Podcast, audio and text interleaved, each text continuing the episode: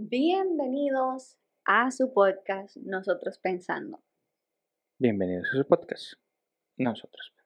Mi nombre es Jessy Rodríguez. El mío, Hugo Guerrero. Y el día de hoy vamos a hablar sobre El hackeo de una red de criptomonedas llamada Axie Infinity. Bueno, la Ronin Network, que es la que le da eh, la fuerza, cierta forma, al- a la Axie Infinity, que era el, el juego de Axis, del que hablamos en un episodio anterior. Yo voy a decir algo antes que, que continuemos. Estás hablando muy bajito en la vida. Estás bajitito. Bueno, continuamos. Yo espero que ustedes escuchen a Hugo.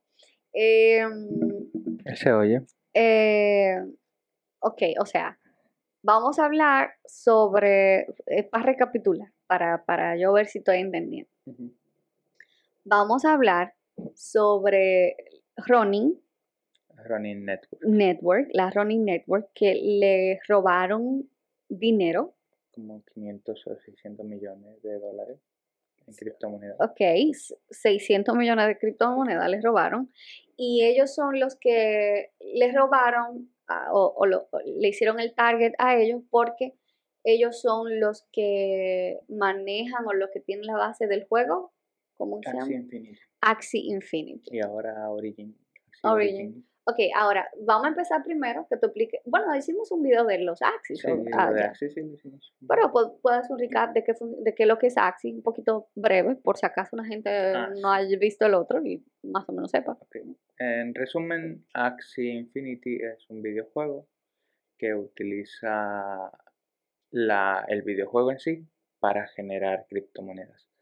La criptomoneda del juego se llama SLP, Smooth Love Potion. Y SLP actualmente no sé cuánto tenía, cuánto tiene en costo, pero cada vez que alguien juega, puede jugar dependiendo de la cantidad de Axis que tiene, puede, si gana, puede ganar SLP. Que esos son criptomonedas Eso al final de cuentas. entonces O sea, vale dinero. Sí, al final estarías ganando dinero. En- hubo un, un momento donde lo que se ganara eh, era muy rentable.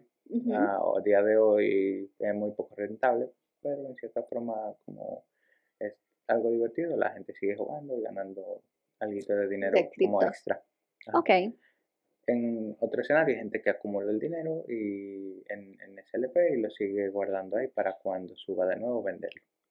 En todo caso, están haciendo holding ahí mismo. Sí, en, to- en todo caso, en ese, eso es el videojuego. El videojuego es un videojuego de cartas de Axis que son NFT, también relacionado al mundo de, de blockchain, Ok, donde estos personajes son únicos y cuando alguien compra con otra criptomoneda estos personajes, eh, se vuelve el dueño, único dueño de, esta- de este Axis. de la Axie. Ajá, y con ese Axis, si tú juntas tres, o compras tres, o los reproduces, hay diferentes formas de obtener un Axis, eh, puedes eh, participar eh, de- del juego en sí.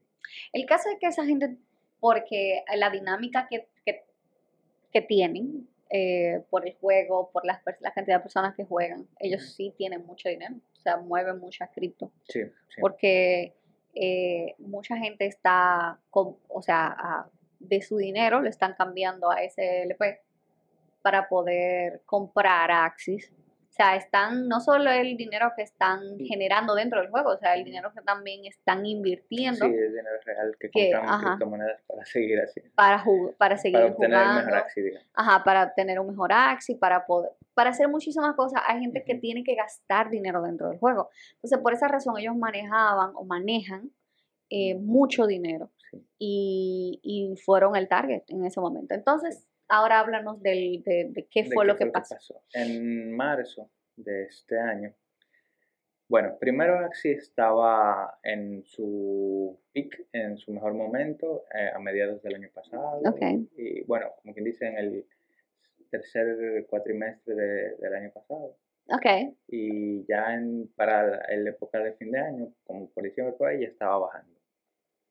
Cuando yo entro al juego, eh, entro porque encuentro los precios más asequi- asequibles porque antes no se podía, sinceramente. Cuando tú dices más asequible y que no se podía, ¿cuánto eran los precios? Lo que había, o sea, los precios de antes, en, según los videos que yo vi, era que un Axi que no sirve, o sea, que, bueno, no es que no sirva, porque al final un FTI se puede volver a vender, pero que no, en cuanto a, A lo juego. que- ajá, jugabilidad o al meta del juego, un Axi que no sirve estaba O sea, en tu concepto de, de, de jugador, para ti no un Axi que no, no Que te no. va a ayudar a ganar. Ajá. Estaba entre los 60 a 100 dólares Mm, ok. en los videos que yo vi. Entonces, Dólares reales. dólares reales. ajá, Tú ibas a pagar ese dinero y lo ibas a convertir en, en este caso, iba a ser eh, Rapid Ether, que es una versión de Ether donde no consumen gas porque el gas mata al proyecto. Ok. Entonces, eh, sin- es- ellos lo convierten en Rapid Ether y básicamente con el mismo Ethereum tú estarías comprando el, el Axie, pero tienes que poner dinero real o conseguir Ether de alguna manera para poder el Comprar. Ok. Entonces,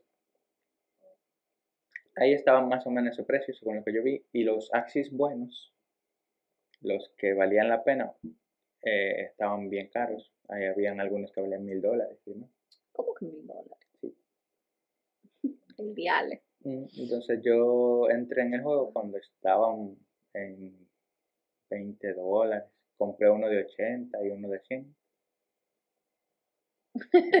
No, había que aprovechar lo, lo que estaban buenos. Ajá. Sí. Al final yo, yo entiendo que esos primeros Axis yo los pagué con lo mismo que jugué.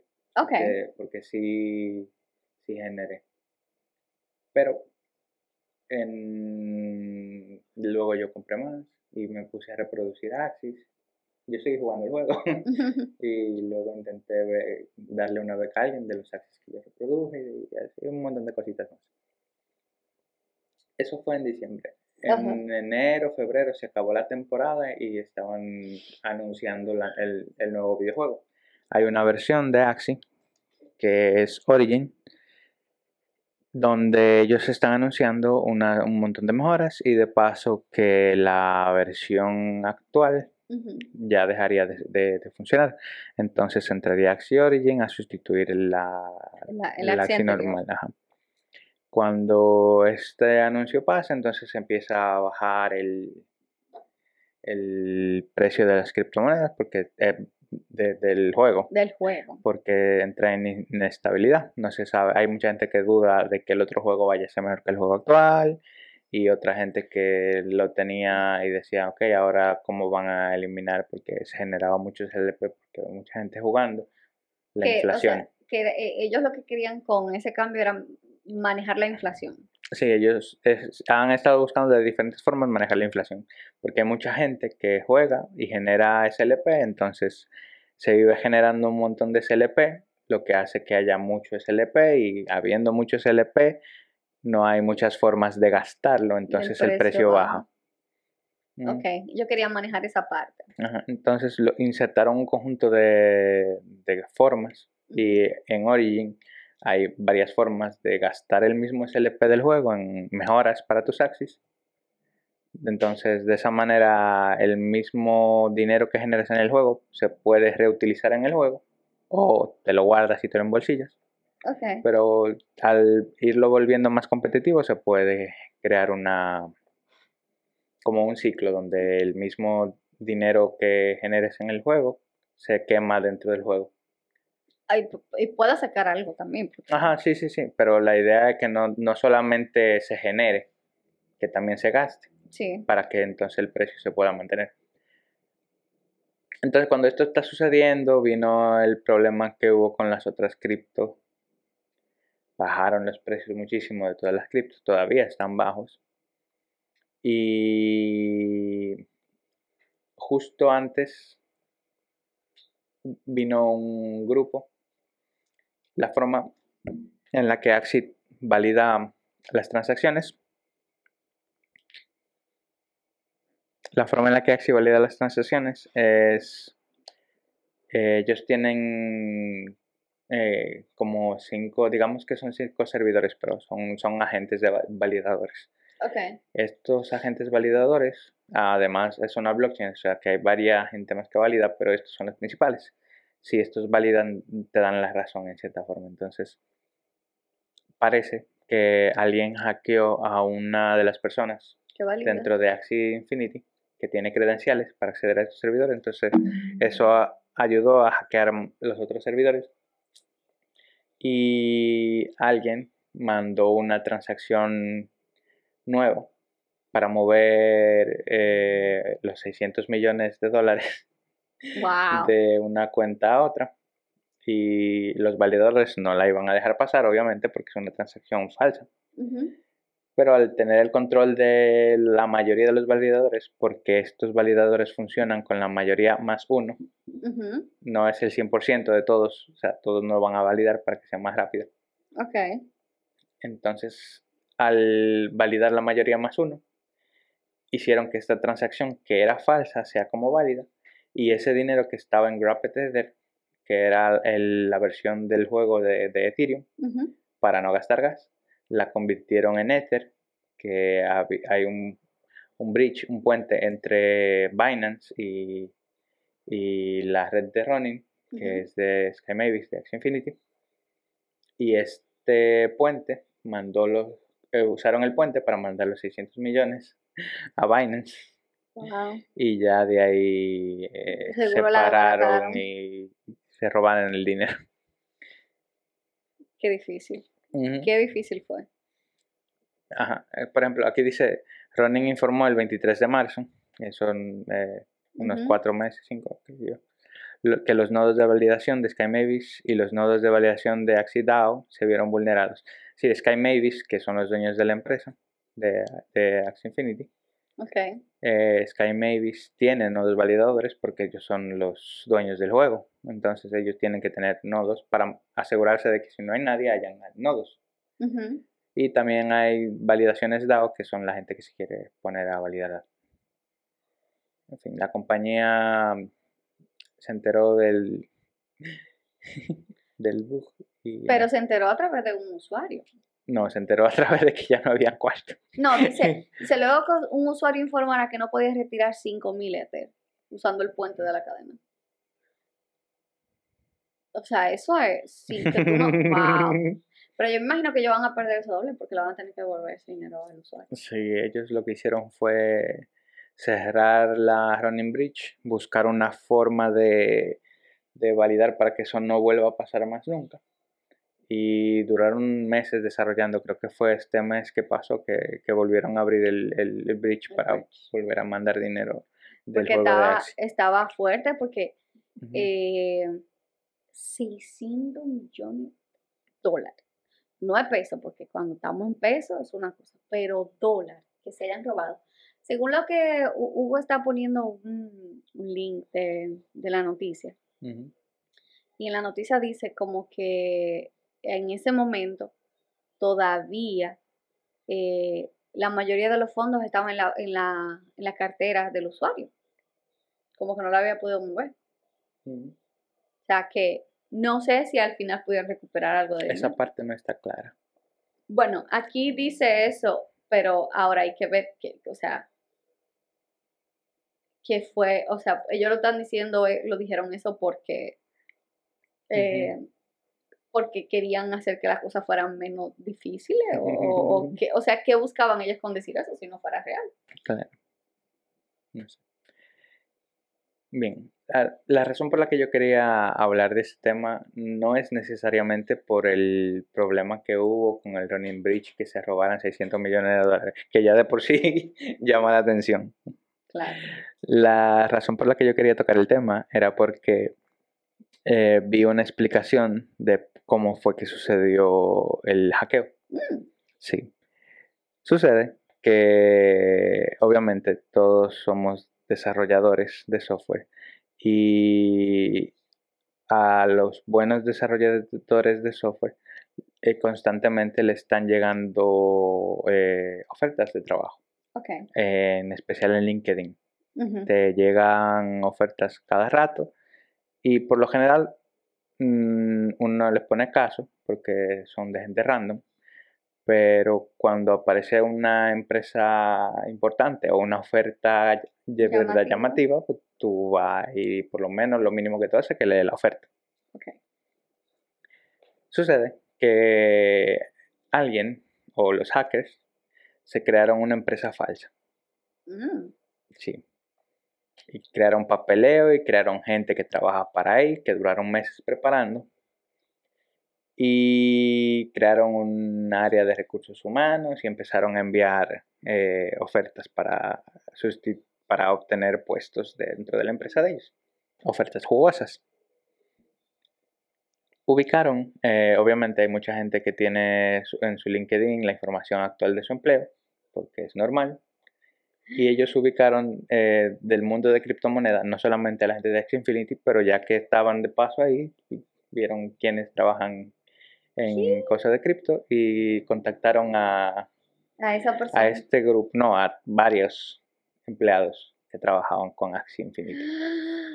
Oh, fue súper calculado. Sí, entonces cuando hablan con ellos, empiezan a preguntarle cosas y a pasar por una serie de entrevistas para trabajar en esta empresa falsa. Entonces, en verdad, le preguntaban cosas de tecnología, sobre lo que sabían, sobre los problemas que han enfrentado, cosas de verdad. No sabemos qué información lograron sacar con eso tampoco, pero con, eso solo no era, no era lo suficiente. A medida que están entrevistando a los empleados Sky Mavis y que están revisando a quién le puede dar el empleo o no, por lo general cuando tú terminas una entrevista y te dicen te llamamos, ya tú te olvidas de eso. Tú no sabes si te llaman o no y ojalá te llamen. Hay algunas personas que vuelven a contactar para saber qué pasó y cosas. Eso depende de, la persona, pero uno si entiende que no pasó la entrevista, se olvida de eso. Sí. Entonces, me imagino que a propósito sobrecomplicaban las cosas para que alguno que otro no pasara. Ok para obtener más información o para que no haya sospechas. O quizá le notificaban, no sé. El punto es que siguieron entrevistando a varias personas y a uno en específico, no sé quién, le llegaron a hacer una entrevista final, o sea, una serie como de cinco entrevistas. Y en esta última entrevista le mandan un PDF después de la entrevista con una oferta de trabajo. No me digas que en el PDF. El PDF tenía un exploit para eh, obtener acceso a eh, su computadora y parece que hicieron eso con varias personas y a este en específico la abrió en la computadora del trabajo de Sky Mavis. Ya. Entonces ellos tuvieron acceso a esta computadora dentro de la red de Sky Mavis y ya después de ahí fueron obteniendo acceso poco a poco. Wow. ¿Y eso pasó fue en qué tiempo? lo de la, esa entrevista? No sé. Eh, tuvo que haber sido en, diciembre, por ahí. ¡Wow! ¡Qué fuerte está! Pero eso fue lo que más me pareció. El, trabajo que, que, hicieron para poder hackear al final. Bueno, les compensó porque son 625 millones que se robaron. Bueno, si siguen en la cartera, como tú dices. No, eso en ellos, pero no, yo no sé, o sea, yo no sé, porque quizás ellos quisieron poder tratar de mitigar la, la, la, situación, porque cuando eso pasó todo el mundo dijo, pero ¿cómo que se puede estar robando? O sea, ¿cómo te, tan, cómo te roban 625 millones de dólares y tú no te das cuenta? Es como, no se supone que las criptomonedas son lo más seguros, como te los roban. Como te, entonces, si, si te los roban a ti, ¿no me lo van a robar a mí? O sea, me imagino que mucha gente lo pensó. Que ya se robaron una vez en la red de Ethereum también. ¿También? Sí, hace mucho tiempo. Eh, los contratos inteligentes no se supone que cambian. Entonces eh, hubo un, alguien que hizo algo, no recuerdo qué en específico, y logró robarse un montón de dinero de Ethereum. Y lo que hicieron fue eh, dejar esa moneda donde, donde se robaron en discusión. Se hizo un montón de preguntas y gente si estaba de acuerdo o no, porque en cierta forma, si alguien se lleva el dinero ya le pertenece. Esa es la lógica de, de, las criptomonedas. Si tú por X o Y razón perdiste tu frase semilla o alguien logró tenerla y movió tu dinero a otra billetera, pues ya no te pertenece, está en otra billetera. Debería de quedarse en la otra billetera. Hay gente que apoyaba eso y otra gente que decía, no, si se robaron el dinero, a mí hay que garantizarme mi cuarto. Bueno, Entonces, uno por la filosofía de criptomoneda, de quizá por X o Y razón se movió a otra billetera, ya le pertenece a la otra billetera, versus el otro de mi cuarto. De mi dinero. déjenme, mi déjenme mi dinero, sí. Al final ganó lo de mantener el dinero, por lo que ellos hicieron un nuevo fork, que es como copiar el mismo proyecto y olvidarse de que se los robaron. Pero el proyecto de que se lo robaron lo siguen manteniendo la gente que estaba en contra y se llama Ethereum Classic. Entonces, en, ese, en esa red donde se robaron el dinero, sigue corriendo como Ethereum Classic y Ether, el, de, el Ethereum normal, sigue corriendo como que echado un, un chin para atrás donde no se robaron. That's so weird. sí. Está raro eso. Esa fue la solución que hicieron ellos. wow, está súper rara esa solución. Como tratar de mantener a todo el mundo feliz. bueno. A mí, todos se quedaron con el dinero. Todos se quedaron con el dinero, claro. Los que quedaron en Classic se quedaron en su cuarto. Y los, otros, también recuperaron su dinero que le habían robado. como, bueno. está, está fuerte. Sí. Entonces, nada, es mi, la razón por la que quería comentarlo era por eso, porque no había pensado, pero me hace mucho sentido que, digamos, si hay una persona que trabaja en Google o en Facebook o en Instagram eh, y de repente le llega una oferta de trabajo, que empiecen, como que no había pensado contra los ingenieros son, son un target importante para hackearte. Si yo pongo públicamente que trabajo en una empresa importante, sí me van a, a querer eh, hackear por el hecho de que yo tengo acceso a información privilegiada o alguna forma de, poder hackear. Claro, porque usted tiene acceso a cosas que son la clave de muchas otras. Entonces, bueno, sí, que, que no tomen más ideas. también me pareció creativa la forma en la que lo hicieron para eh, crearse una empresa y un recursos humanos y empezar a entrevistar. Había una gente muy inteligente ahí detrás de, de, esa barbaridad. Y luego enviarte un exploit y también tener la suerte de que alguien lo abra en el trabajo, porque uno pensaría, yo no voy a abrir una oferta de trabajo en el email del trabajo porque o en la computadora del trabajo porque hay ciertas computadoras que están siendo monitorizadas. Entonces, eh, por ejemplo, yo no le tengo confianza a, abrir cualquier cosa en, la computadora del trabajo. Yo prefiero lo que es mío esté separado con lo mío y lo que es el trabajo del trabajo. Es mejor porque es que no, no. Pero hay gente que se arriesga aparentemente. le puede pasar. Y lo que más me, me, recuerda es, ok, si tú estás en la oficina y por un PDF de una oferta de trabajo, está como incómoda la situación. Ah, bueno, pero quizá trabajando remoto. Sí, bueno, sí. Igual yo no abro cosas. Sí. No, pero, yo digo que... Sí, que, es más, más factible de que pase. como buenas noticias, ah, ya del, del lado de, de Axie Infinity, ellos lanzaron Origin, al principio no me gustaba el jueguito, hicieron un conjunto de updates que ahora me parece más interesante, está un poquito chévere. Eh, quiero ver que mejoren eh, unas cuantas cosas de los Axis para poder como que no que, que valga la pena invertir. Ajá, de nuevo. Y nada, vi que hay mucha gente que está haciendo breeding, es decir, eh, creando nuevos axis, porque ya saben las cartas que hay, entonces bueno, están aprovechando. que aprenderlas Hay que aprender unas nuevas cartas, porque en la versión que yo jugaba solamente habían cuatro cartas por axi. Ahora, son seis, sí, porque ah. en la versión que yo jugaba las orejas no, no tenían ningún poder. Bueno, los ojos eran los que no tenían ningún poder. ojos, y orejas creo que eran, no me recuerdo. Sí, porque antes solamente importaba la boca, la espalda, la cola y los cuernos o la cabeza. Interesante. ¿Algo más que quieras añadir? Mm, nada, la, si no es nada de lo de Axi es recomendación para invertir. si lo quiere hacer, hágalo como que va a perder su cuarto o que solamente se quiere divertir. Y ya. Igual se gana algo de dinero si juegan. No está y si saben jugar también, porque si no. Ah, sí. porque si no saben jugar, no van a ganar. Porque hay gente que está muy hardcore. Sí. Porque saben que pueden ganar dinero y, le invierte mucho tiempo.